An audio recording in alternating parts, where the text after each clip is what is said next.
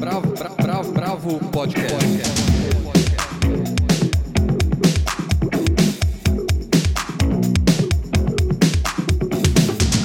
Olá, bem-vindos ao podcast da Bravo. Eu sou Guilherme Werneck. Na edição de hoje a gente fala sobre o Koala Festival, que acontece obviamente pela internet nesse sábado, dia 12 de setembro.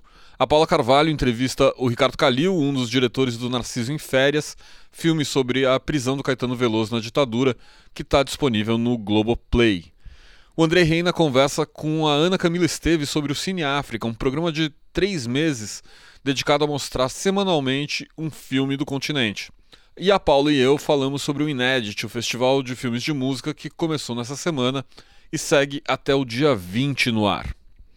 Depois, a Helena Bagnoli conversa com a jornalista Carla Monteiro sobre a sua biografia Samuel Weiner, O Homem que Estava Lá, que será lançada pela Companhia das Letras no dia 19. E para terminar, um trecho do novo podcast Maravilhas Contemporâneas, que você pode ouvir pelo app da Orelo. Nessa edição, eu e a Helena conversamos com a artista plástica Laura Vince e com o dono da galeria Choque Cultural Baixo Ribeiro. Bravo, bravo, bravo. Mas vamos começar pela música. Um dos festivais que eu mais gosto é o Koala. É bem difícil hoje em dia me tirar de casa para ir para grandes festivais. Mas nos últimos anos eu não perdi uma edição do Koala, assim, com um tamanho que ainda é manejável no Memorial da América Latina. O festival tem um olhar bastante interessante para a nova música brasileira, traz bastante gente nova e também sempre acaba trazendo um, um artista consagrado para ser o headliner. Mas mais do que só a música, o, o clima do Koala é, é, o que me encanta. Assim, é um monte de gente feliz, é, é um tamanho bom, o astral é ótimo. E, e, isso, obviamente, vai se perder com a pandemia, com o Koala indo para as telas. Mas eu acho que foi justamente é, recuperar esse clima para além da música que é o que eles estão tentando fazer nessa edição. Para contar como isso vai acontecer, eu pedi pro idealizador e curador do Koala, Gabriel Andrade, é, me mandar um áudio. Vamos ouvir. Salve, salve, Bravo Podcast. Primeiramente, muito obrigado pelo espaço. Aqui quem fala é Gabriel Junqueira de Andrade, sou idealizador e curador do Koala. Vou contar um pouco para vocês de como vai ser a edição desse ano, que a gente está chamando de Koala Virtual. Então, desde que, que aconteceu, que começou a pandemia, a gente teve um tempo aí para pensar, o Koala já ia acontecer em setembro de qualquer jeito. No começo a gente até teve a ilusão que a gente poderia fazer o festival como ele, como ele é, mas em maio a gente percebeu que isso era é, impossível e migramos todo o pensamento para uma, uma edição virtual. E desde o começo, quando a gente começou a pensar, a gente falou, putz, mas como a gente faz uma edição virtual sem perder a essência do Koala, sem perder a grandiosidade de um festival e sem perder essa ideia de ser uma, uma experiência compartilhada, né?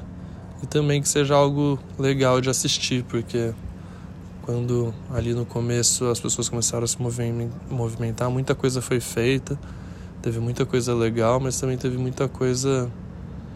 Ah, monótono, assim, não só no Brasil, né? Fora do Brasil também, iniciativas gigantes, mas que não conseguiram passar a energia de, do que é um show para a tela ali. E, o que é realmente um, um grande desafio. Mas aí a gente teve esse tempo para pensar, buscamos referências é, fora do universo da música. A nossa principal referência é a WSL, o Circuito Mundial de Surf. É, como eles conseguem ficar no ar 12 horas e ser muito relevante o tempo inteiro, porque é uma transmissão muito dinâmica e totalmente alinhada ao universo do surf.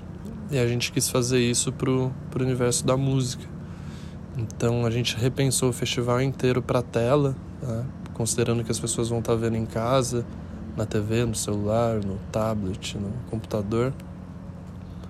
E roteirizamos o festival quase como um programa de TV mas é um festival uh, de música, né? Então a gente pegou também referências de MTV, de Vice, de vários criadores de conteúdo desse, desse ecossistema e incorporamos um monte de coisa à, à nossa ideia.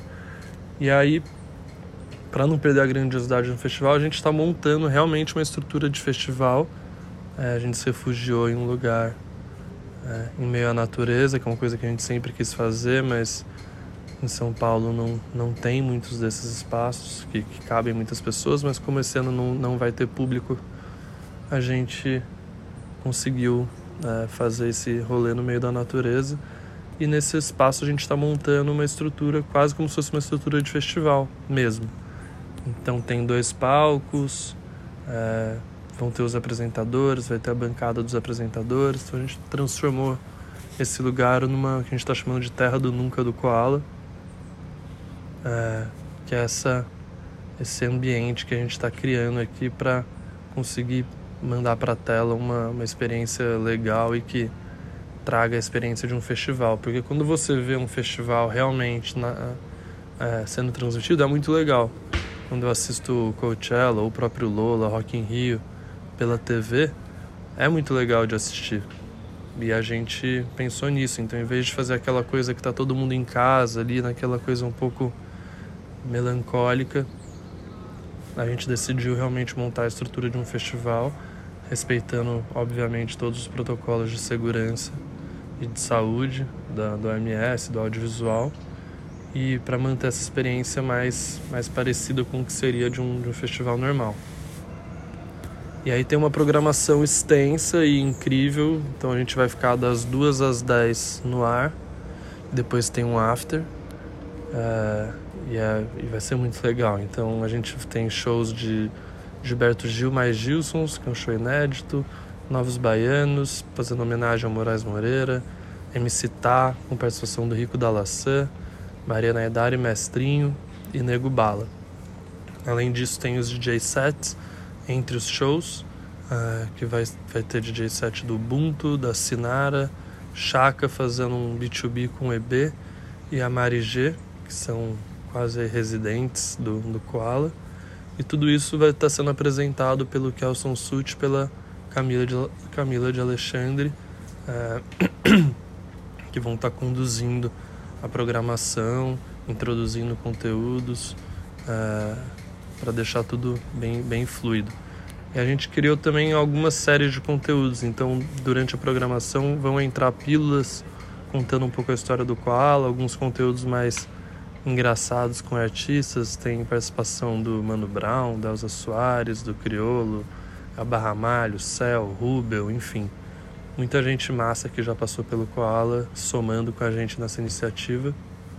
E quando acabar o festival às 10, a gente tem um after no Zoom, é, que vai ter um DJ set do Caps, do DJ Mark e da Bad Sista, sendo transmitido diretamente dos estúdios da Red Bull é, em São Paulo, em uma sala compartilhada para mil pessoas. É, e aí essa semana a gente já considera que o festival está acontecendo, a gente está fazendo um warm-up também lá na Red Bull, então a gente gravou dois podcasts e dois DJ sets com KLJ e DJ Nuts tudo isso está sendo liberado agora. E a ideia é que as pessoas realmente tirem esse dia para curtir o Koala juntos. Então, liga ali o computador ou o celular na TV, chama aquele amigo mais próximo, as pessoas que moram com você, conecta numa caixa de som legal e deixa que o Koala faça a trilha sonora do seu dia. Então essa é um pouco da ideia do festival. Espero que vocês curtam. A gente se vê lá digitalmente. Um beijo. O Koala vai passar no Koala TV, que é nosso canal no YouTube. A transmissão começa às 2 horas da tarde, vai até às 10. Vai também ser transmitido no canal do YouTube da TNT e dos artistas que, que vão estar tocando. E também a partir das 8, das 8 às 10, vai para o canal da TNT na TV. Então é isso. Valeu, abraço. Bravo, bravo, bravo, bravo. Um dos grandes shows que eu vi no Koala foi o do Caetano Veloso e é sobre ele que nós vamos falar em seguida. A Paula Carvalho entrevistou o Ricardo Calil, que dirigiu com o Renato Terra Narciso em Férias. Estreou no último dia 7 Narciso em Férias, o filme do Renato Terra e Ricardo Calil, que é um documentário né, com Caetano. É a partir do, do capítulo 3 do Verdade Tropical, que é o livro escrito por Caetano e lançado na década de 90, completou 20 anos no ano passado. E é um filme, assim, super simples, né? É um filme com Caetano sentado num, numa paisagem, assim, como se fosse uma prisão, mas na verdade é um museu, né? E ele contando, relatando a história, sendo entrevistado, é, a história da, da prisão dele, de Gilberto Gil, em 68. Coincidentemente, eu, enfim, reli o Verdade Tropical faz, faz bem pouco tempo, assim, em julho, e eu achei legal assistir, assim, acho que dá uma dimensão para esse relato de Caetano bem interessante, porque o que, que aconteceu? Na Verdade Tropical acabou sendo ficando marcado demais pelo debate, pela, pela questão do, do ensaísmo de Caetano, a forma como ele vai colocando as ideias dele, né? É um projeto ali de, de narrativa sobre, sobre a cultura brasileira depois dos anos 60 que, é, enfim, marcou o debate cultural brasileiro por muito tempo, né? Tem o maior interlocutor nisso é o Roberto Schwartz, que, que fez vários textos é, contestando alguns pontos do livro de Caetano, enfim, falando sobre, sobre a posição dele, enfim, contestando essa posição do tropicalismo de, de não estar tá presente, tão presente politicamente, né? E, enfim, na esquerda e tal. E eu acho que o filme traz um, um, um lado do depoimento de Caetano que ficou menos em destaque na época do lançamento do livro que é o, a emoção, né? O que ele viveu, a forma como ele, enfim, sentiu tudo aquilo que ele viveu. Isso fica evidente assim no depoimento, é muito uma coisa muito emocional, muito emotiva assim, muito bonito assim. E o filme também me, me fez lembrar da, da discussão sobre Raul Seixas e Paulo Coelho, com a discussão que surgiu no fim do ano passado, quando saiu a biografia do JB Medeiros sobre Raul e que ficava ali meio implícito que que Raul teria delatado Paulo Coelho, né? Por isso que Paulo Coelho tinha sido preso e tal. E isso foi desmentido, é, inclusive por, por, uma docu por documentos, da mesma forma como, enfim, acontece nesse filme de Caetano, né? É, a novidade do filme é que, é que aparecem os documentos relatando como foi o interrogatório, enfim, quando ele estava preso. E eu não quero ser uma burocrata aqui nem nada, mas, mas eu acho que esses documentos são muito importantes, assim, quando aparecem é sempre, sempre legal, assim, porque dá uma dimensão. No caso de Raul e Paulo Coelho, dá desmente histórias, né? E no caso aqui de Caetano, mostra como ele foi, enfim, é, convicto e como ele foi amigo dos amigos dele naquela época ali, ele, ele defendendo Rogério Duarte no depoimento, é muito, muito bonito assim esse registro, por mais que ele suma né, por, por anos e enfim, aparece 50 anos depois e você vê como foi o depoimento e como Caetano estava firme ali nas convicções, estava é, achando absurdo tudo aquilo. Isso marca de alguma forma, enfim, o filme eu, eu achei uma das partes mais, mais legais, assim, mais bonitas do filme. E para nossa sorte, o Ricardo Calil topou responder algumas perguntas, então vamos ouvi-lo. Calil, o Narciso em Férias era, antes de tudo, né, antes de virar filme, um texto muito bem escrito, é, um registro literário assim do cárcere na, na, altura de um, de um Graciliano, assim, de grandes nomes da nossa literatura. Quais foram os desafios que vocês encontraram para transpor esse capítulo de livro para um filme? Bom, é, não havia uma preocupação nossa é, de repetir o relato que já estava no livro. Assim, a gente sabia que, que a, a ideia de abordar a prisão do Caetano num filme é, era uma ideia potente por si só e com um caráter particular também. É, a história oral é muito diferente da escrita. Caetano é um grande é, narrador é, e acho que a prosa dele é sempre muito interessante, mas também é uma prosa sempre muito ensaística, assim, sempre muito entremeada por reflexões, né? Uh, no filme a gente preferiu o relato, deu prioridade ao relato mesmo do que, que se passou lá, é, do que, que ele sentiu e pensou a partir dos acontecimentos mesmo. Né? É, eu acho que em relação ao livro existe uma, uma, um fato novo, assim, até mesmo jornalístico, que foi a, a descoberta dos documentos do, da ditadura sobre o Caetano, né, que ele lê no filme. Acho também que uh, existem certas coisas que só o audiovisual resolve, como por exemplo a possibilidade de ele é, tocar o Rei Jude, por exemplo, quando ele lembra do Rei Jude, o Irene e o Terra também, né?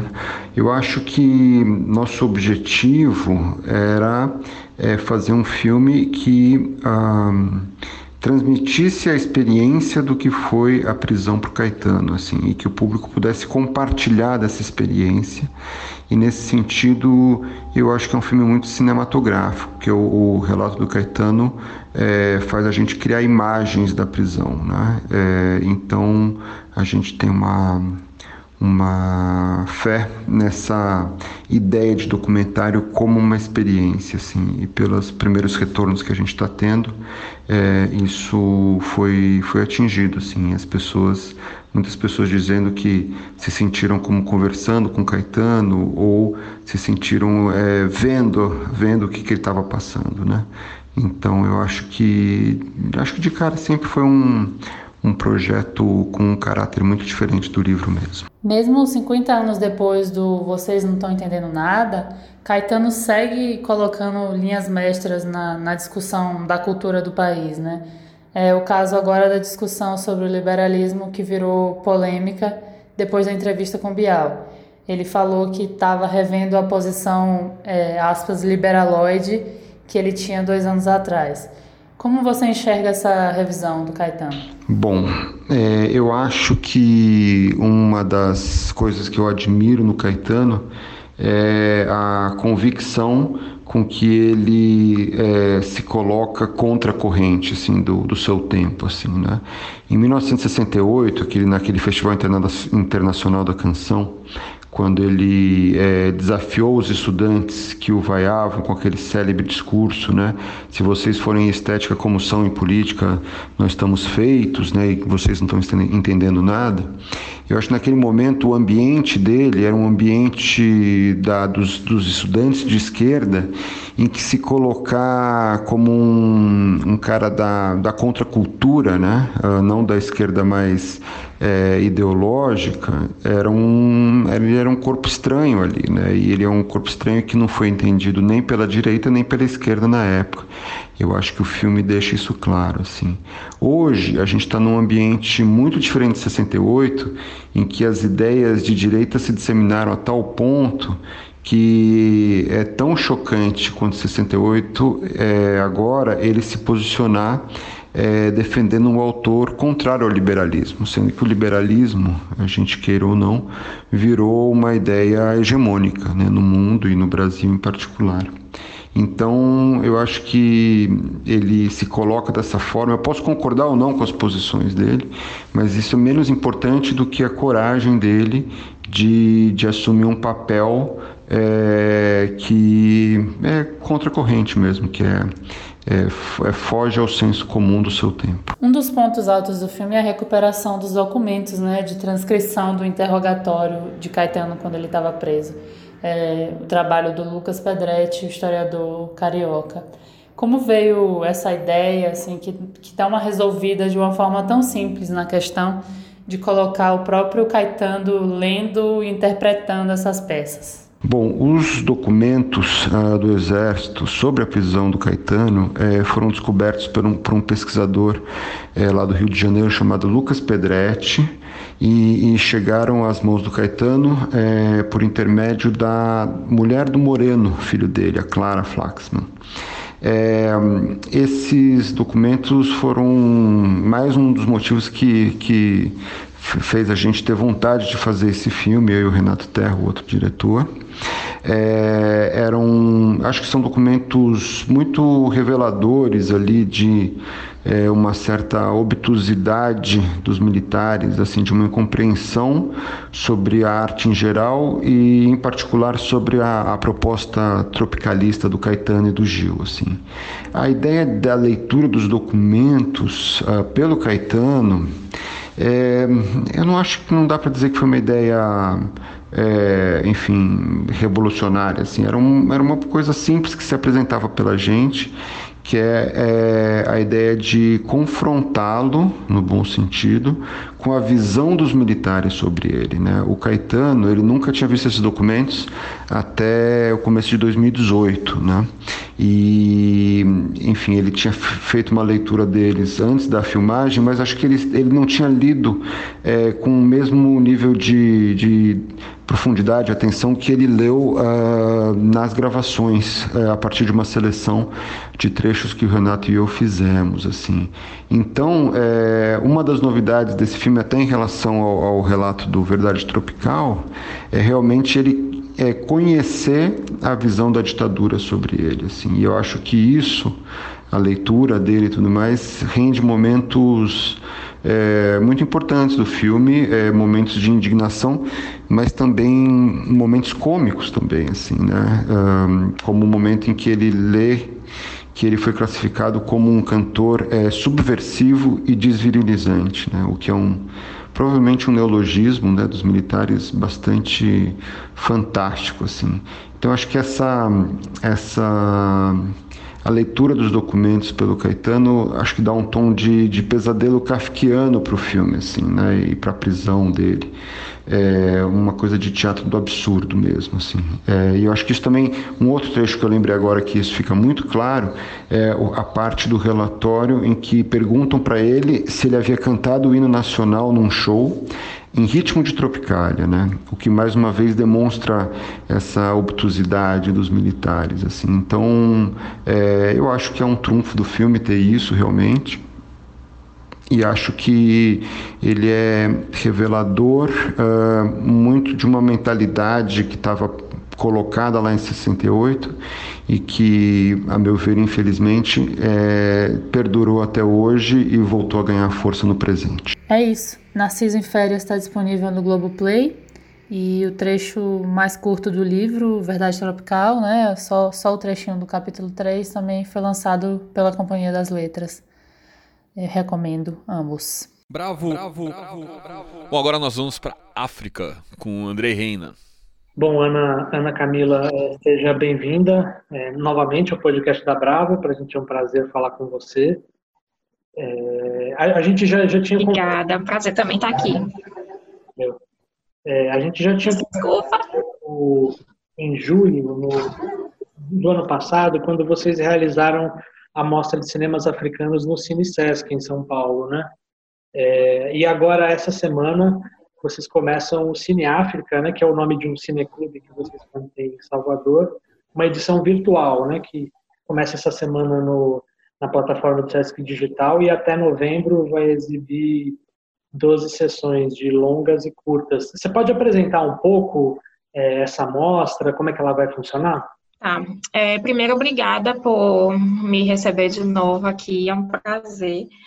É, a Mostra de Cinemas Africanos, ela existe desde 2018, né? Ano passado a gente fez uma grande edição lá em São Paulo, foi quando a gente se conheceu. É, e a ideia da mostra é trazer aqui para o Brasil, abrir essa, essa janela de exibição mesmo aqui no Brasil, de filmes africanos contemporâneos. Né, a gente tem muitas mostras pelo Brasil, mostras assim pontuais, que colocam nas suas programações filmes assim mais antigos, né, uma coisa mais panorâmica mesmo, histórica, contextual. Então a nossa ideia é trazer os filmes contemporâneos, aqueles filmes africanos que estão nos circuitos de festivais internacionais. A gente está sempre de olho nesses festivais e a nossa ideia é trazer esses filmes. Então a gente tem feito isso. Tem pouco tempo, mas a gente tem já, a gente já exibiu muitos filmes, já foi para várias cidades. É, e o Cine África, ele é um braço da Mostra de Cinemas Africanos, né? Ele é um projeto de cineclube, como você falou, é, que tem esse objetivo mais de formação mesmo, né? Para que as pessoas conheçam mais as cinematografias africanas, disputam sobre esses filmes, né? não é só assistir, a gente é, estimula a conversa, a discussão, o pensamento sobre esses filmes, sobre obras específicas, diretores específicos ou algum movimento específico dentro das cinematografias. Então ele tem mais esse caráter mesmo de formação, né? E por conta disso, o formato dele também é diferente. Né, o Cine África, ele é, a gente vai fazer uma exibição por semana, né, vai ser um filme, uma sessão por semana, então não é aquele formato de mostra que coloca todos os filmes em uma semana só. Então a gente tem aí três meses de, de exibição, que é um tempo que a gente considera relevante para calmamente assistir os filmes e conversar sobre eles. É, a gente tem esse, nessa edição, a gente entrevistou os diretores dos filmes, todos os diretores então, a gente vai é, também oferecer esse conteúdo, né, que é uma forma de você entrar mais no filme, conhecer o realizador. Então, a, a, a maior diferença entre o, o, Cine África e a Mostra de Cinemas Africanos é essa, é o caráter de formação. Mas o grande objetivo dos dois é o mesmo, né, que é ampliar os repertórios de filmes africanos aqui no Brasil. Ah, legal. É, eu estava passando na, na programação agora há pouco, e me, me chamou muita atenção o número de países né, que, que a curadoria de vocês conseguiu contemplar. Né?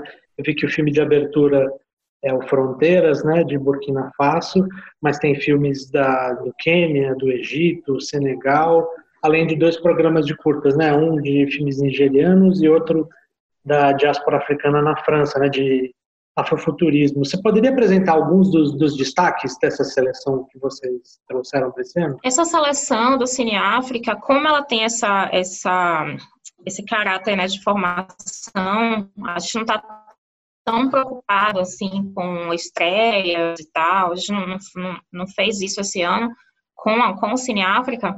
A gente recuperou alguns filmes que já passaram por festivais em anos anteriores, mas que a gente quis resgatar, né? Porque são filmes importantes, são filmes muito bons e também porque a gente tem essa, essa ideia mesmo de recuperar esses títulos e destacar eles, né?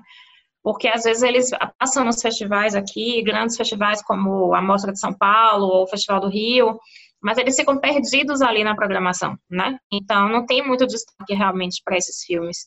Então a nossa ideia sempre é trazer esses filmes para o centro, né? Para poder as pessoas prestarem atenção neles e, e a gente consegue é, destacar dessa forma. Então, por conta disso, a gente recuperou alguns filmes. O Fronteiras é um deles. O Fronteiras foi exibido aqui no Brasil no, na mostra de, lá do Rio de Janeiro, que é da Janaína Zosimo Bubu.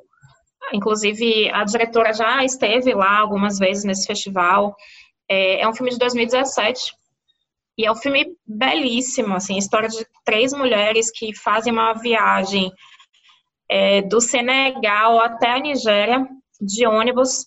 Elas passam por diversas situações, mas é um filme muito assim sobre essa relação entre as mulheres. E são mulheres de diversos países, né? Ali do, do oeste africano. Então, foi um filme que eu achei muito importante assim para a gente colocar de volta aqui no Brasil e para que mais pessoas possam assistir, já que é online, né? Então, esse filme a gente escolheu por conta disso para ser o primeiro. Tem um outro filme que é o Akasha, é um filme do George Kuka, é um cineasta do Sudão. Maravilhoso, é um, um cara assim, ele é ativista, né? Ele é artista ativista e ele tem ele, o trabalho dele é todo voltado para essas questões da guerra civil que enfrenta hoje a, o Sudão, né? Desde 2011 tem uma guerra civil e agora recentemente eles passaram por um processo de não é, para um, um, um, governo democrático e ele, ele é muito ele, investe muito o, o, o processo criativo dele nesse universo, né? Então assim a gente já exibiu o, o 2018 a gente exibiu o primeiro filme dele, que é o Beats of the Antonov, que é um documentário onde ele fala sobre essa questão da guerra civil a partir da relação que as pessoas do Sudão têm com a música. E agora é um filme de ficção, que é o Akasha, que foi o filme que a gente destacou na nossa identidade visual.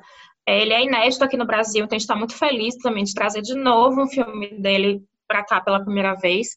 É, e é uma comédia, uma comédia romântica, mas dentro do universo do contexto ali do, do Sudão, né, da Guerra Civil do Sudão. Então ele tem essa coisa de, de brincar um pouco com gênero, com formato, para poder falar de um assunto que é um problema, né, é uma, é uma toda uma questão ali não só no, no Sudão, mas enfim, várias regiões da África. Então é um, é um diretor realmente excelente que a gente tem um orgulho de trazer para cá.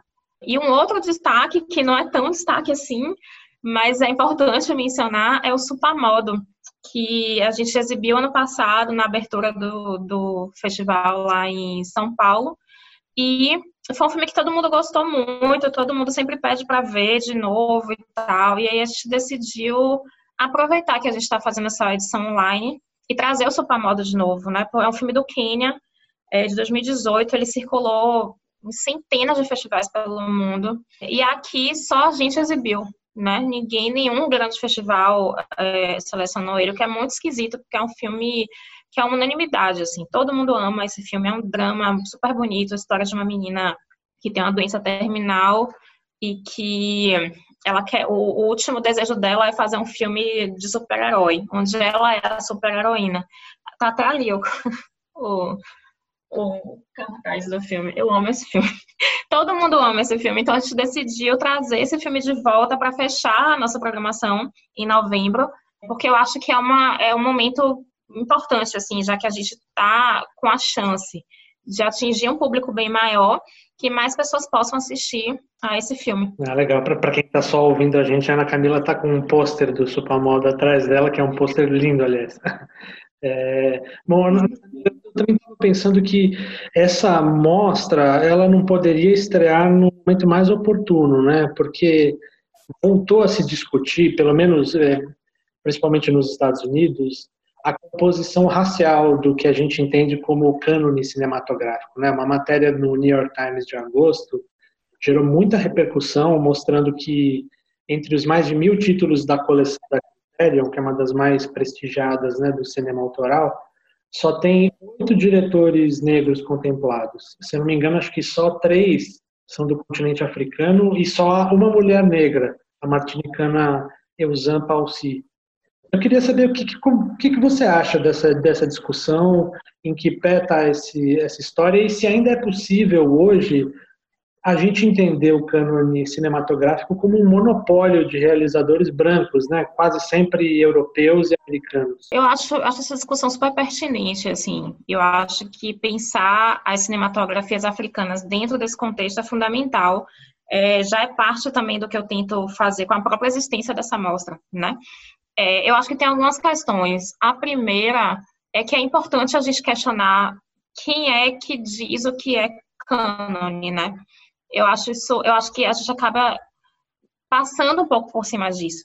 Né? Eu acho que existem é, instâncias de consagração hoje no cinema que se fortalecem, continuam se fortalecendo porque a gente legitima essas instâncias de consagração, né?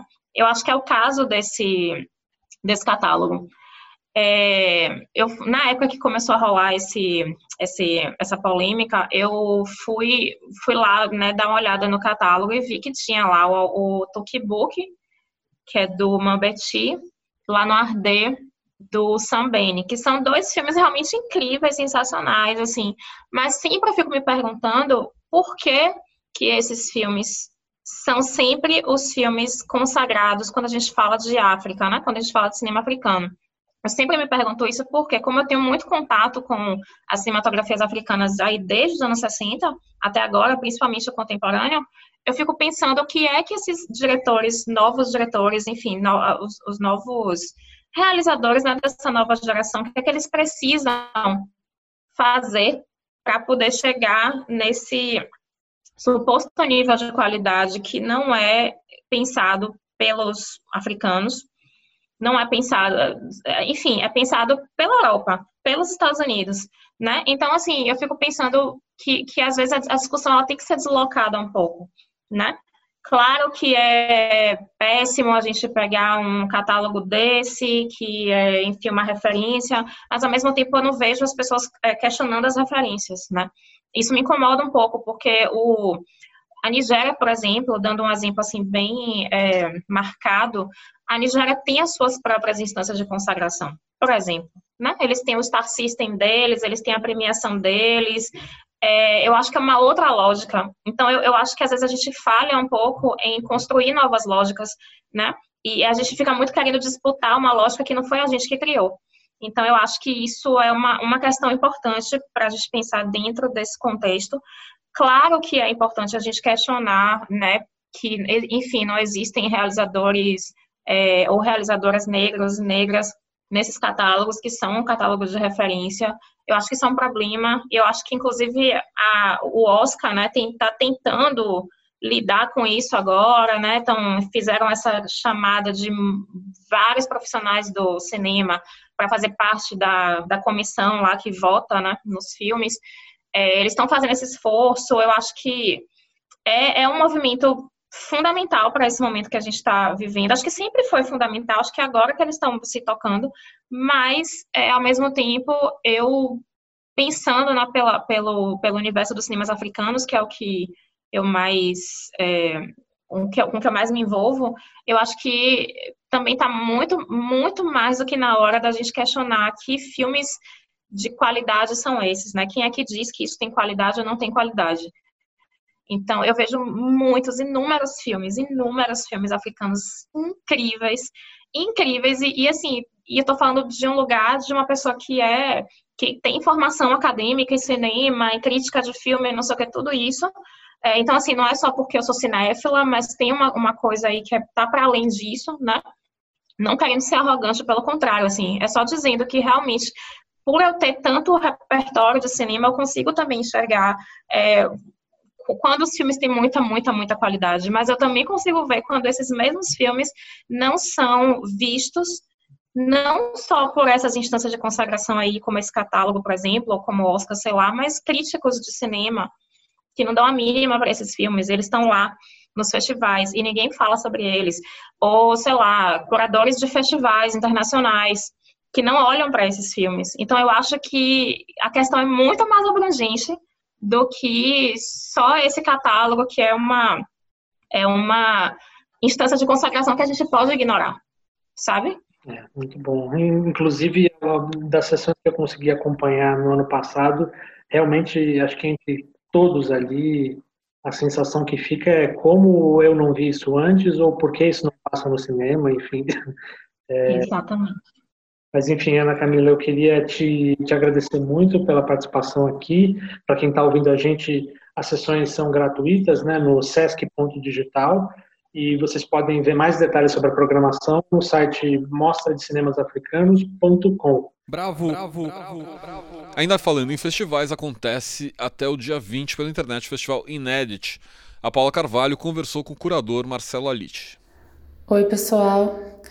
É, então, tá no ar o Inédit Brasil, é um festival de documentários de música, particularmente um dos meus, uma das dos programas preferidos do ano para mim, assim. É, um, e esse ano, assim, o, o Inédit ganha uma dimensão imensa porque como é todo online, ele vai poder ser visto e acessado pelo Brasil inteiro por quem quiser assistir. A programação está toda disponível no in-edit-brasil.com, que é o site do festival, e tem alguns filmes gratuitos e outros pagos. Você paga uma taxa de R$ reais para 72 horas de acesso. E, enfim, esse dinheiro vai ser todo arrecadado e doado para músicos e profissionais é, do cinema. Eu já estou me programando aqui para parar tudo para assistir. Tem muita coisa que eu quero ver. Eu estou muito curiosa com, com os filmes do Dorival Caymmi, do Matheus Aleluia. É, curiosíssima com o filme do Dom Salvador e Abolição, que foi um filme que foi lançado, se não me engano, há uns dois anos em Nova York, nunca tinha sido exibido aqui.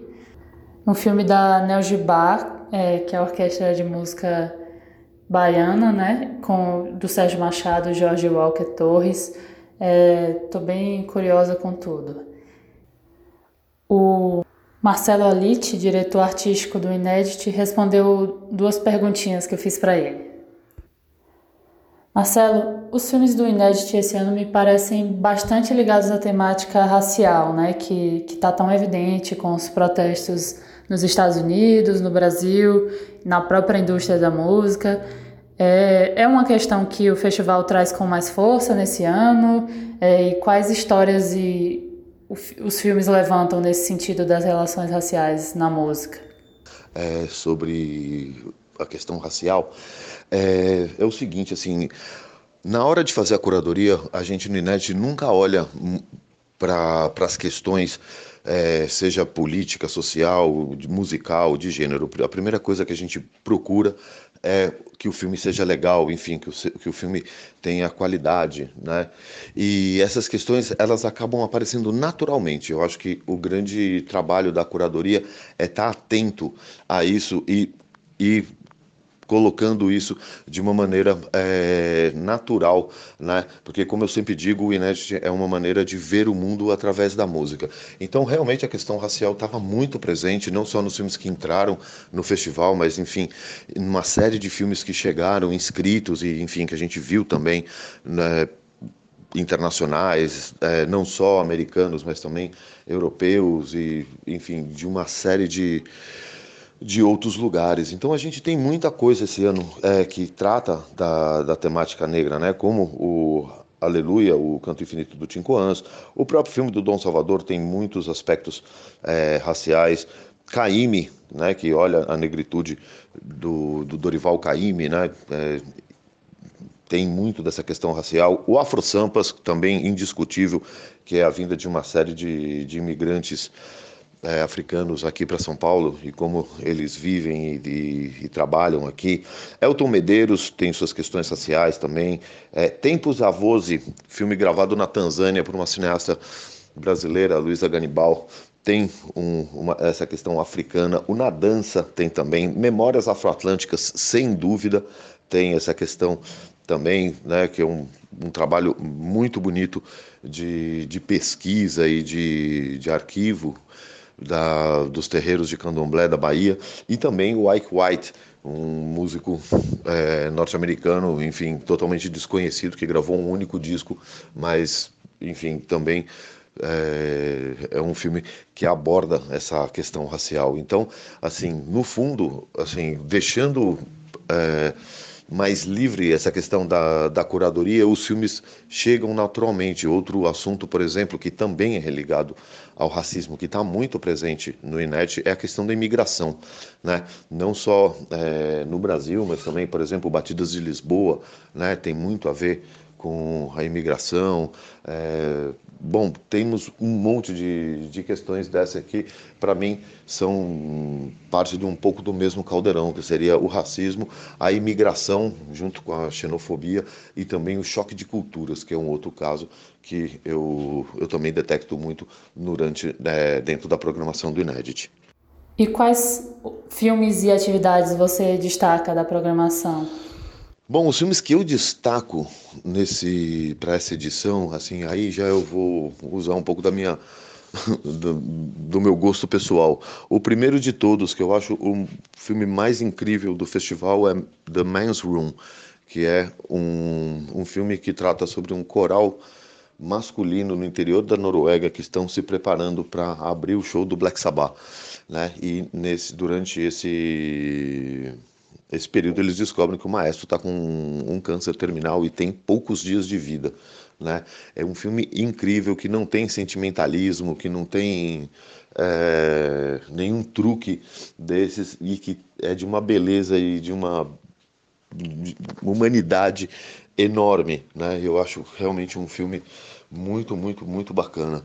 Tem também o filme de abertura, White Riot, que eu acho importantíssimo e é um filme bem bacana que trata do rock contra o racismo, né? Uma iniciativa de jovens ingleses no, na segunda metade dos anos 70 para frear a subida da, da Frente Nacional, o grupo de extrema direita na, na Inglaterra que estava com essas pautas justamente de racismo, de xenofobia, de imigração e todas essas histórias e que, enfim, todos esses esses jovens fanzine a fanzine, flyer a flyer, show a show, a galera foi trabalhando para poder é, conscientizar as pessoas da, do perigo da, do Frente Nacional e de como isso não era nem um pouco beneficioso para as suas vidas, nem para a sociedade inglesa e, e para a sociedade nenhuma. Então, esse é um, é um filme também que eu, que eu destaco muito, porque assim, realmente eu acho muito bacana. E outro, para terminar, é justamente o The Changing Times of Ike White, um músico que não, não tem nenhuma fama, né? O único disco que ele gravou com esse nome, ele gravou na prisão, casualmente na, na sala de execuções no, no, do Corredor da Morte, nos Estados Unidos. Ele foi condenado à prisão perpétua é, por ter assassinado um cara num assalto.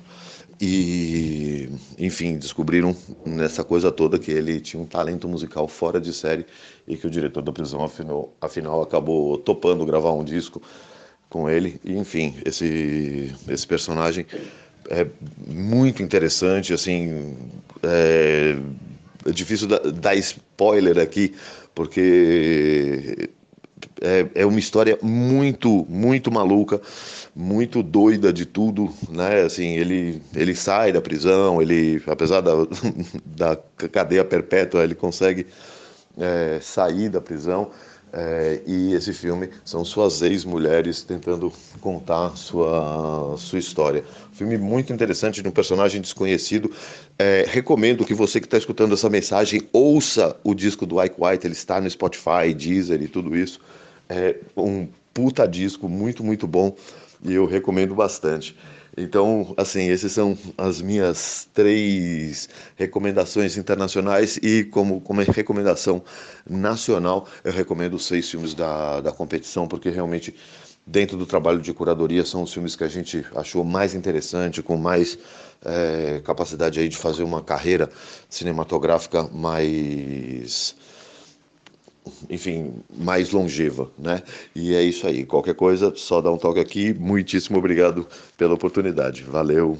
Pois é, eu assisti o White Riot ontem, que é na abertura do festival, né? A gente está gravando quinta, a abertura foi na quarta-feira.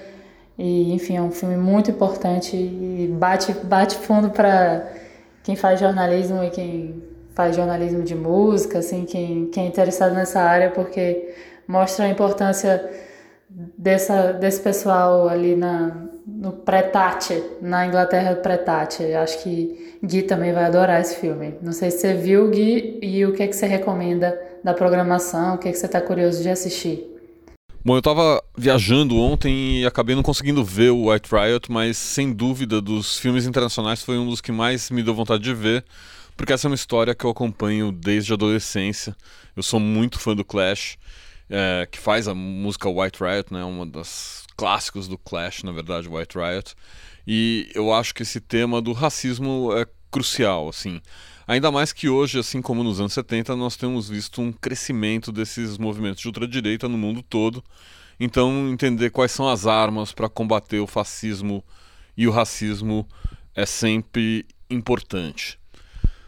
O único longa que eu vi até agora foi Garoto Vivo Sonhando, do Rafael Veríssimo, que está na mostra competitiva.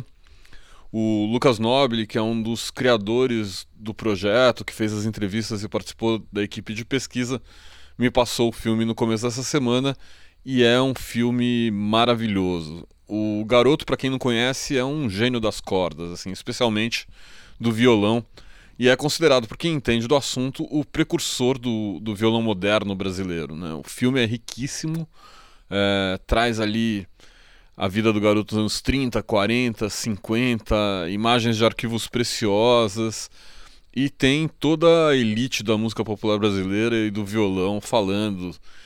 E o filme dá um justo protagonismo ao, ao Zé Menezes, né, que foi parceiro dele durante muitos anos e, e, conta histórias com muita intimidade, assim. Mas tem até uma entrevista raríssima com o João Gilberto agora no fim da vida. Eu não vou dar spoiler, mas é uma coleção de boas histórias, de bons temas, boas canções e é absolutamente obrigatório para quem quer entender o som do violão brasileiro. Eu também vi dois curtas que estão na programação. É, eu adoro curta-metragem, adoro coisas concisas, assim, principalmente de, de, música, né? Um deles é o Amaro Freitas, o piano como extensão da alma, da Susana Barbosa, que fala desse pianista sensacional da nova geração do Recife, que faz essa fusão de ritmos afro-brasileiros com jazz, assim, um jazz de primeiro nível, assim, um jazz totalmente único, pra frente. Eu, eu adoro o Amaro. O filme não é assim. O filme é o Amaro, na verdade. Assim, ele, ele é um filme bastante convencional, mas o Amaro é uma figura tão grande que, que o filme fica muito, muito bom, assim, muito interessante. É, e dentro assim dos meus interesses, eu vi também o N do, do Sérgio Meckler com os sons da Bela, né? Que é muito legal, porque o, o tipo de som que a Bela faz, assim, eu já pude ver muitas vezes ao vivo, eu acho que tem essa coisa que indica a presença física, ela é muito importante, assim. E de certa maneira, o, o Sérgio conseguiu levar para o vídeo uma experiência que é quase tão bacana quanto ver essa, esse tipo de música ao vivo. Mesmo que você não tenha essa percepção do corpo, você tem várias percepções sensoriais muito interessantes, assim. Agora, tem muita coisa que eu quero ver, né? Assim como eu tô curioso, como você, Paula, com os filmes do Mateus Aleluia, do Dom Salvador, mas também tem o filme do Arthur Lindsay que eu quero ver, tem um doc do Julian Temple, que, bom, Julian Temple, mais de 30 anos filmando música, né? Tem docs incríveis dele, tem filmes é, de ficção incríveis dele, todos eles tocando em música. É, dessa vez ele vai para as Ilhas Baleáricas, né? Faz um filme que chama Ibiza The Silent Movie. E, e também tem um filme de uma das minhas bandas preferidas, os Swans, Where Does the Body End? É, bom, o, o Inédito é um festival muito variado e eu acho que vale um mergulho nele até o dia 20. Bravo, bravo, bravo, bravo. Agora vamos de biografia. A Helena bateu um papo com a Carla Monteiro para falar de Samuel Weiner. Olá, pessoal. Espero que todos estejam bem e com saúde. Bom, esse trabalho foi um processo de cinco anos e é a biografia do Samuel Weiner, que sem dúvida nenhuma foi um dos maiores nomes da imprensa brasileira de todos os tempos. Ele fundou a cadeia de jornais Última Hora e transformou a indústria da notícia no país. O Samuel testemunhou os acontecimentos que moldaram o Brasil contemporâneo. E ele era uma figura muito forte, amigo íntimo de presidentes, ministros, empresários, generais. Bom, e por isso também despertava paixões e ódios na mesma proporção. Ele também tinha a tese de que a imprensa deveria sempre ter lado. No caso dele, era o lado do trabalhismo. Para saber um pouco mais do livro, nós convidamos a jornalista Carla Monteiro para um bate-papo. Então vamos lá. Oi, Carla, como vai você? Estamos muito felizes em ter você aqui com a gente no podcast da Bravo. É, eu queria começar te perguntando como é que foi a decisão de fazer uma biografia do Samuel Weiner. Oi, Helena. Oi, gente. Primeiro, queria agradecer né, a oportunidade de estar aqui, de falar um pouquinho do meu trabalho. Então, eu sou da geração que devorou Minha Razão de Viver, né, que é a autobiografia do Samuel na faculdade de comunicação, eu fiz PUC, MG, a gente pedia emprestado, emprestava, xerocava, que não tinha dinheiro para comprar. É, foi um livro que vendeu muito, acho que vendeu 200 mil exemplares. Aí depois disso eu passei 20 anos pulando de redação em redação, fiz uma carreira meio errática, entremeada por longas viagens. Eu trabalhei na Veja, na Folha, no Globo, na editora Trip, em revistas variadas da Abril, enfim, em dois, aí veio 2013, depois veio 2014, depois veio 2015. E para mim, repensar o papel da imprensa nesses anos se tornou muito urgente, assim, acho que para todo mundo, né? Entender o que estava acontecendo e qual era o papel da imprensa nesses anos de derrocada, né, de verde amarelismo nas ruas. E aí, nesse período, eu fui fazer uma viagem a Bali, com João Weiner para a Folha de São Paulo. E aí, lá em Bali, numa conversa com ele, eu disse que eu tinha muita vontade de biografar o Samuel Weiner. E aí ele falou: por que não? E foi assim. Aí eu voltei, conversei com os filhos, com a Pink, com o Bruno, com a Danusa, né? Com a ex-mulher do Samuel. E eles me deram todo o suporte que eu precisei, abriram arquivo de foto, de correspondências e tal, sem nunca, nunca pedir nada em troca. Foi extremamente. Foram, ele, a, a, família é muito elegante, né? Acho que Samuel deixou essa herança, uma família super elegante. Conta pra gente como foi o processo de pesquisa. Olha, Helena, sobre o processo de pesquisa, quando eu comecei, a minha sensação era de estar parada, assim, no campo de base do Everest, sem equipamento intelectual e tendo que escalar até o topo sabe? É, no começo eu ia fazendo, sem método nenhum, sem saber onde eu ia chegar. Aos poucos, assim, com muita persistência, eu fui criando meu próprio método de trabalho. E o que eu posso te dizer é que a pesquisa me proporcionou um grande prazer. E entre todos esses prazeres, assim, que dessa pesquisa, uma grande descoberta foi mergulhar nos jornais antigos, sabe? Nas revistas e descobrir os cronistas, ler as grandes reportagens da história da imprensa brasileira. Como o Samuel foi jornalista, eu usei muito a imprensa como fonte. Então, pelos jornais você consome a história com o sentimento do tempo, né? O calor do tempo. Não importa tanto o fato, né? Importa a repercussão do fato e como ele como ele chegou na opinião pública. Foi extremamente enriquecedor. Foram cinco anos exatos de trabalho para chegar até aqui. Eu queria saber qual foi a descoberta que mais te surpreendeu. Qual a descoberta que mais me surpreendeu? Nossa, uma pergunta difícil, assim. Samuel Weiner me surpreendeu página a página, assim. A história dele é um épico, né? O homem estava lá mesmo, em todos os eventos importantes do século XX pós-guerra na França, Tribunal de Nuremberg, Nascimento de Israel, além de ter sido um dos homens mais influentes na política brasileira de 1951, governo de Getúlio, até o golpe de 64. Bom, se eu tivesse que falar uma coisinha só, assim, de apontar uma coisa, eu apontaria a descoberta do próprio Samuel, assim, do homem Samuel, um ser humano demasiado humano, assim, complexo, capaz das atitudes mais nobres e das mais terríveis. Eu brinco que o Samuel é o Macunaíma hebreu, sabe? Ele tem uma coisa, um espírito macunaímico, assim. Descobrir essa personalidade foi realmente surpreendente. E o desafio maior foi, acho que, step in his shoes, sabe? Tipo, ele é uma personalidade muito complexa para se escrever a respeito e, e foi difícil achar a voz da biografia. Carla, qual foi a contribuição do Samuel Weiner para o jornalismo brasileiro? Nossa, dá um livro essa, essa resposta. É, eu vou tentar resumir aqui. Em 38, o Samuel lançou a primeira publicação dele. Assim, a revista era um semanário, se chamava Diretrizes.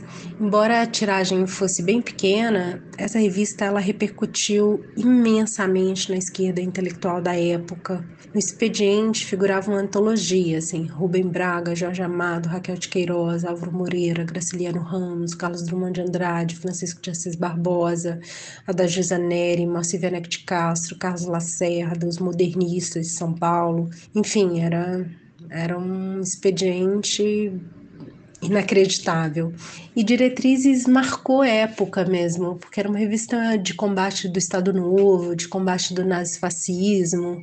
A gente estava ali no período da guerra e essa revista teve uma imensa relevância no Brasil na, na, capital da época, né, no Rio de Janeiro. Aí depois disso, Samuel é exilado, né, pelo Estado Novo. O Estado Novo fechou diretrizes e ele foi para o Chile, depois para a Europa. E aí, quando ele voltou da Europa, ele foi trabalhar com o Chateau e fez reportagens antológicas, assim, entre elas a famosa entrevista com Getúlio Vargas, né, que se encontrava exilado, entre aspas, na fazenda, na estância Santos, Santo Reis, Santos Reis ou Santo Reis, lá em, no Rio Grande do Sul. O Samuel fez essa entrevista com ele e o trouxe de volta, né, para o teatro da política. Aliás, sobre essa mítica entrevista, o livro traz novidades, vale a pena, assim, vale a pena ler. Aí, em 1951, enfim, ele funda a Última Hora. A Última Hora foi uma grande revolução na imprensa. É, revolucionou em vários sentidos, assim. Primeiro, nos salários, assim, essa Última Hora mudou o padrão do, do, do, dos jornalistas, né? Isso forçou todos os jornais a aumentarem os salários e, e mudou mesmo a configuração. Segundo, porque a última hora trouxe o, a diagramação, né? uma revolução no design. Antes os jornais eram aquela coisa, continua na página tal, uma confusão danada, e a última hora traz a diagramação. É, na fotografia, no uso da fotografia, os jornais publicavam 3x4 na capa e chega a última hora publicando fotão, é, sequências de fotos, por exemplo, de gol, sabe? Então foi uma, uma grande revolução imagética, assim. E também uma super revolução no conteúdo, né? A última hora trouxe para frente assuntos que não mereciam a cobertura dos jornais sérios, tipo futebol, polícia, é, polícia tinha, mas a última hora dá um tratamento muito literário, né? Tanto que Nelson Rodrigues escrevia A Vida Como Ela É na última hora.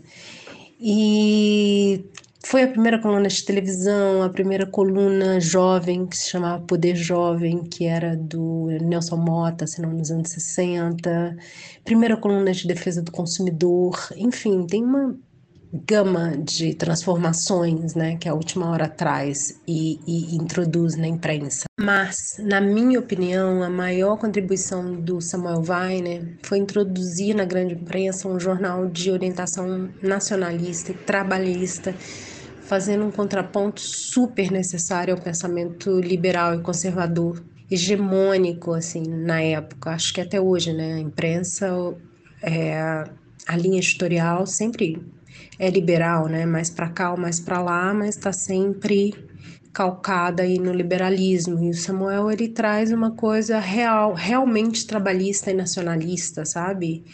Cobertura de greve, tinha coluna sindical, as coberturas eram muito o ponto de vista do trabalhador, assim, o ponto de vista da massa e fez isso de uma forma extremamente elegante, assim, com os melhores, né? Todo mundo trabalhou na última hora. Fica até difícil citar, mais fácil citar quem não trabalhou do que quem trabalhou. Formou muita gente, né? Paulo Francis, Alberto Dines, Nelson Mota. Nossa, é uma lista interminável de pessoas.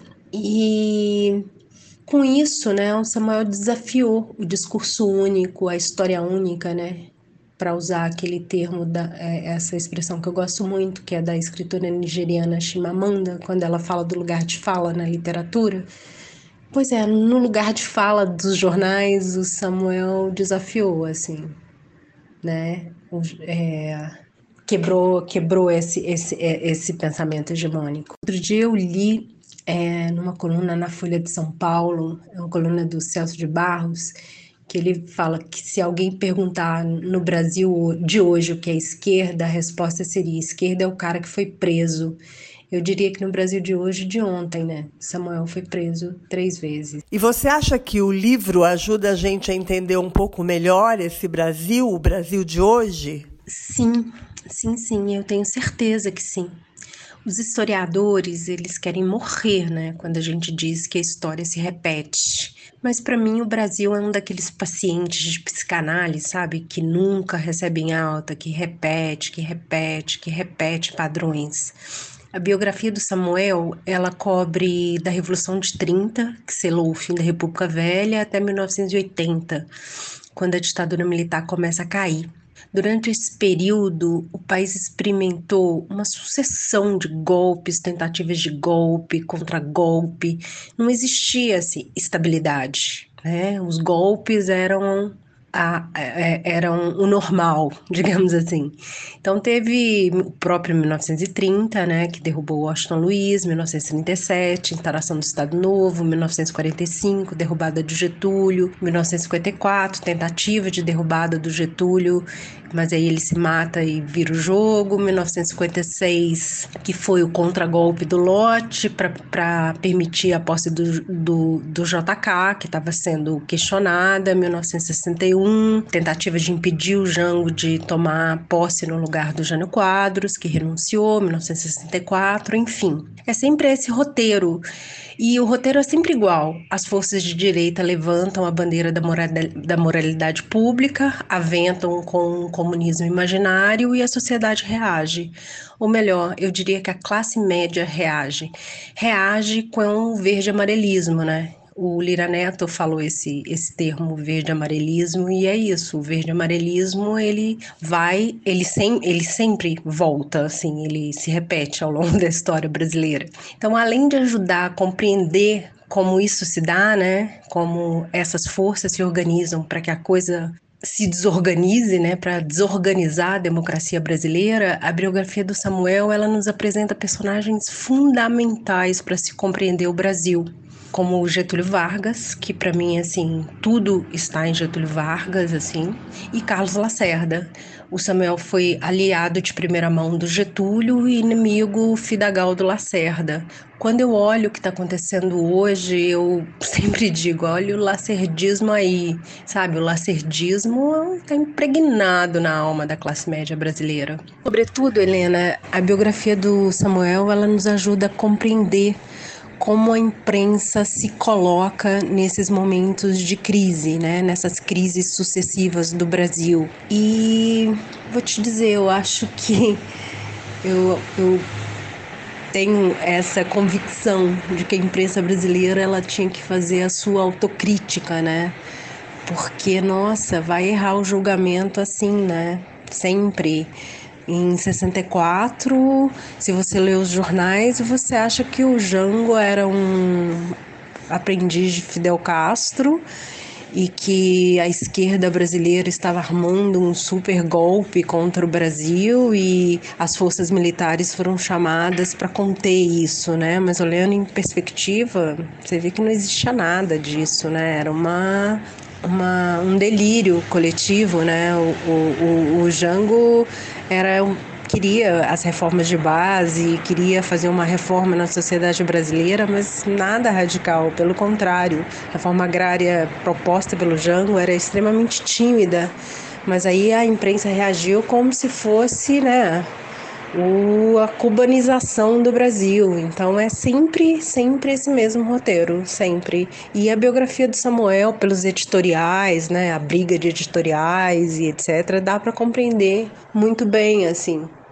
como isso vem se repetindo sucessivamente na história do Brasil. É, eu só queria deixar claro assim que eu obviamente respondendo aqui eu tô sendo simplista. A questão em 64 era muito mais complexa do que isso né? É, foi muito mais complexa do que do que eu tô dizendo aqui. Mas em resumindo muito e trocando em miudinhos é isso.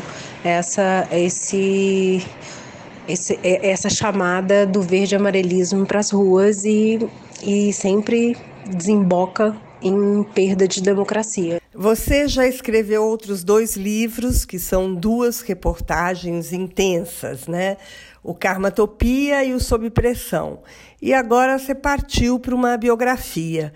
Como é que foi essa experiência? Olha, é, são três experiências de fato assim muito distintas, muito distintas. O Karmatopia é um livro on the road, uma autoficção, na verdade que se apropria do jornalismo gonzo, assim, é um livro bem gonzo, bem... É, eu gosto, é um livro que eu gosto. No Sob Pressão, eu fiz 70 horas de entrevista com Marcos, Márcio Maranhão, né, que é o médico que protagoniza a história, e foi um, um desafio enorme escrever em primeira pessoa para a partir da experiência do outro, né? Mas eu acho que deu tudo certo. O livro foi super bem recebido, originou a série, originou o filme, enfim, é um, um, trabalho muito bacana. E agora com Samuel Weiner foi um encontro eu acho que foi realmente um encontro, assim, porque eu não enjoei do Samuel Weiner até agora, assim. Eu fiquei cinco anos pesquisando Samuel Weiner e não enjoei, assim. Eu, eu faria tudo de novo. Às vezes eu penso, assim, que eu tô meio doida, assim, porque fazer biografia é um negócio difícil, né? O dinheiro é curto, é quase um sacerdócio, sabe? E eu acabei de assinar o contrato para fazer a biografia do Brizola.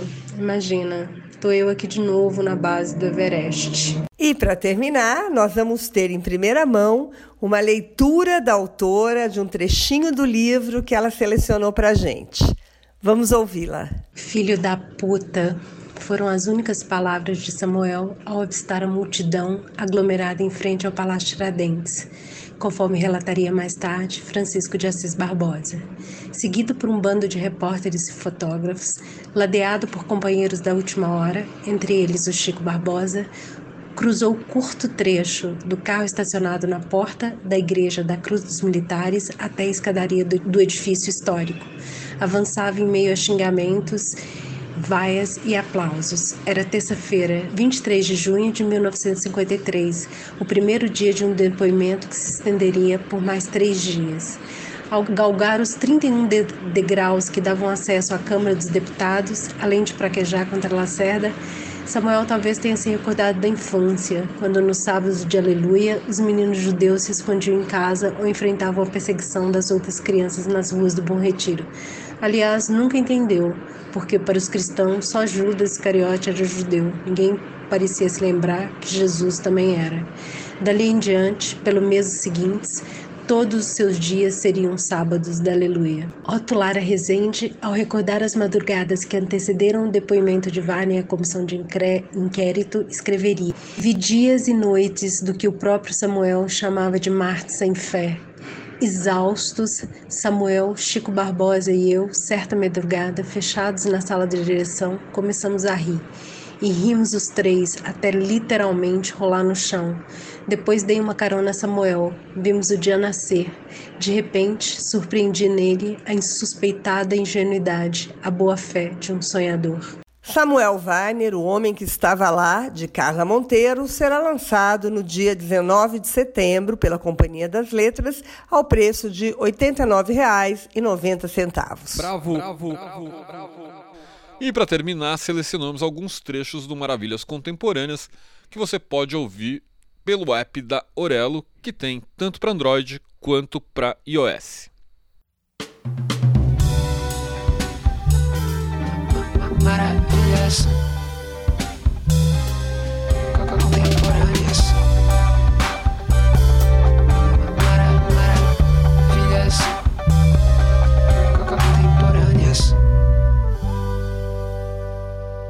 Hoje nós vamos continuar o nosso ciclo de conversa sobre cultura durante a pandemia, falando de artes visuais. Convidamos para a conversa de hoje a artista Laura Vince e o curador e galerista Baixo Ribeiro. Laura Vince é escultora, pintora, desenhista, gravadora, mas mais do que isso, uma artista interdisciplinar. Há muito tempo também faz cenários, figurinos e direção de arte em espetáculos teatrais. Suas obras são totalmente vivas, investigam movimento, matéria, transitoriedade dos elementos, espaço, enfim. Laura Vince estimula na prática o público a ter percepções reais sobre a obra e o ambiente ao seu redor.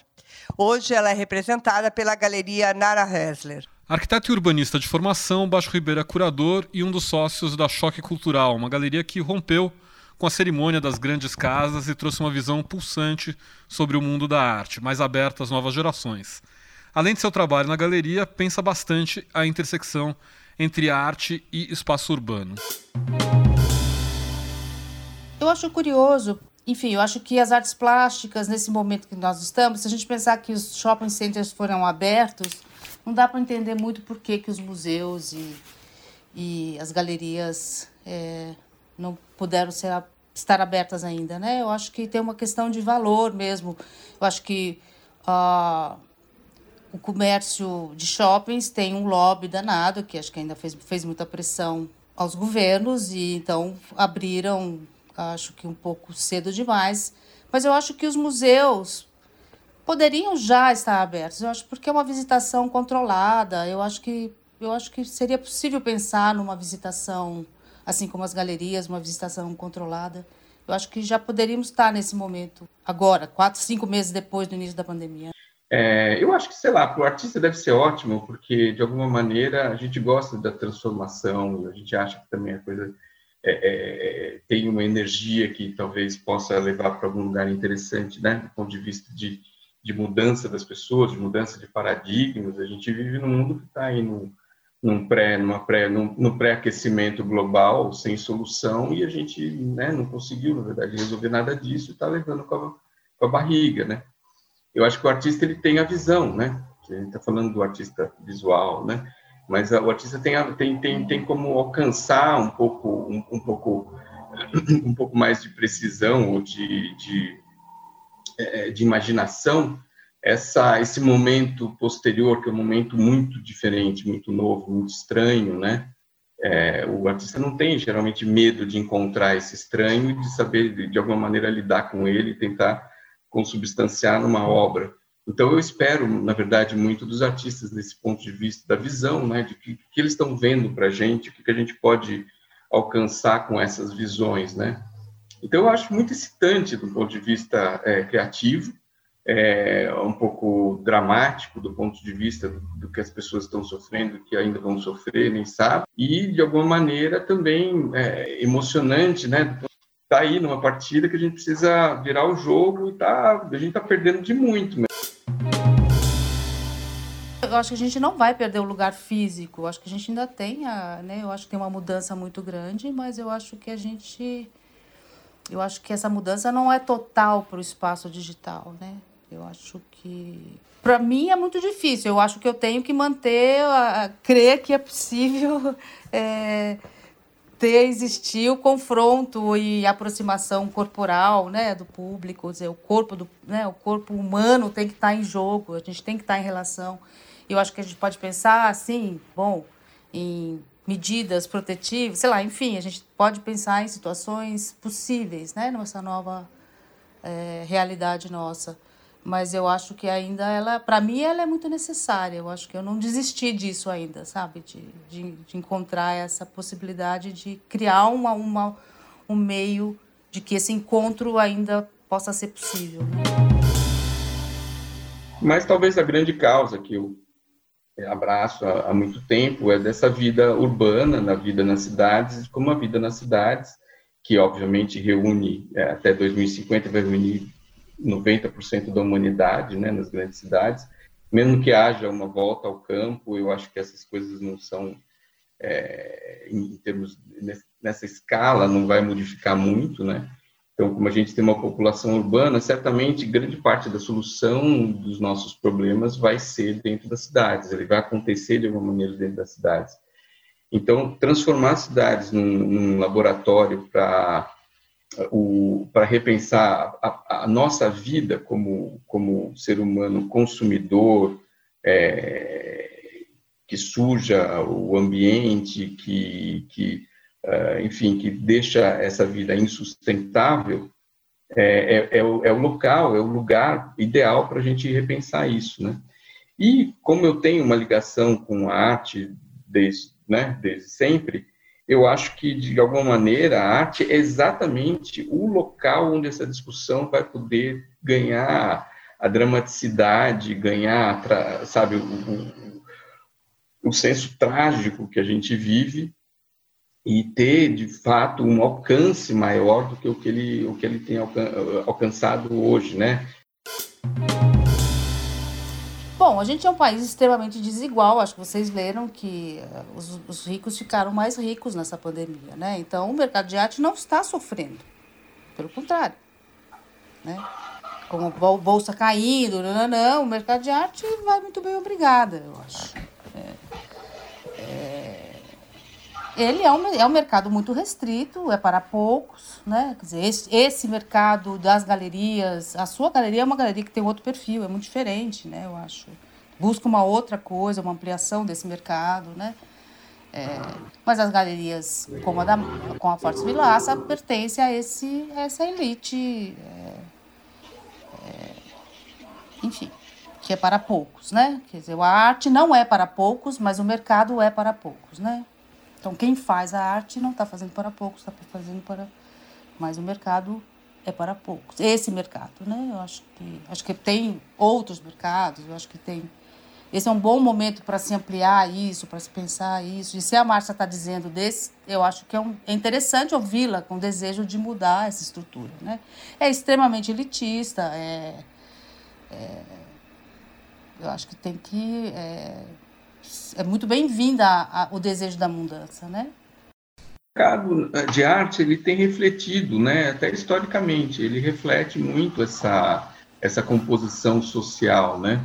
é, que de alguma maneira coloca o um investimento em projetos artísticos dentro de um sistema que obriga os projetos artísticos a manterem o sistema funcionando, né? Só que o que acontece é que isso foi ficando é, muito muito doentio essa roda, né? É, essa exclusividade, né, que faz o mercado elitista, né, ser cada vez mais elitista, porque quanto mais elitista, mais supostamente o valor da raridade aumenta e você fica ainda com mais vontade de obter, de ser o único a ter aquilo. É um, é um sistema, enfim, é um sistema. Agora a gente vai para um momento do podcast que a gente chama convidados para fazer perguntas, né? E, e, a primeira pergunta é da Gisele Beigelman, que obviamente vocês conhecem bem. Gisele, uma super artista, do, principalmente da arte digital, mas também professora. Oi, Baixo. Oi, Laura. Oi, equipe incrível, bravo. Bom, a minha pergunta é bem direta. Vocês dois são referências fundamentais para qualquer um que trabalhe a relação do corpo no espaço, espaço é, em relação ao sujeito e também à subjetividade, e eu estou morrendo de curiosidade para saber como é que vocês estão lidando com essa coronavida emparedados pela tela. É, de certa forma, de certa forma eu respondi um pouco esse trabalho do, do de teatro, né? Porque eu não me, eu não me conformei. Eu falei, não, tem que ter um outro, uma outra especialização. A gente tem que achar esse corpo e esse espaço não tem, é, acho que é uma ferramenta que a gente tem que aprender mesmo, né? No sentido, acho que tem essa esse aspecto de aventura, né? Que a gente está vivendo uma aventura nova na vida, né? Então a gente tem que encarar ela e tratar, né? Vamos não vamos reclamar. Eu vou eu vou descobrir o que eu posso distrair dela, né? E, e aí nesse sentido eu vou me transformar, né? E vou transformar ela também. Né? É, a, bom, a, a Gisele está exatamente pensando esse assunto há anos, né? Uhum. Inclusive, que dupla, hein, que a gente trouxe para cá, o Nelson e a Gisele, né? É, um casal incrível. é verdade, é verdade. Mas, mas, é, mas respondendo, obviamente não tenho resposta, né? Mas é, eu, como eu tô como eu tô lidando, né? Eu acho que é, é interessante a Laura falar do teatro, porque eu acho que a gente, atrás da tela, a gente a gente está fazendo teatro o tempo todo, né? Essa artificialidade, ela é muito propícia para a atuação, né? Quer dizer, um bom ator tá ótimo, tá se sentindo em casa e quem não é ator tá se estrepando, porque é um tipo de comunicação, a comunicação teatral, né, que envolve oratória, envolve gestual, é, é muito específico. Você tem treinamentos importantíssimos, talentos para isso, né? Então, quem não tem, ou quem, não, ou, ou quem é fotogênico, por exemplo, está se dando muito bem, quem não é fotogênico está se estrepando, né?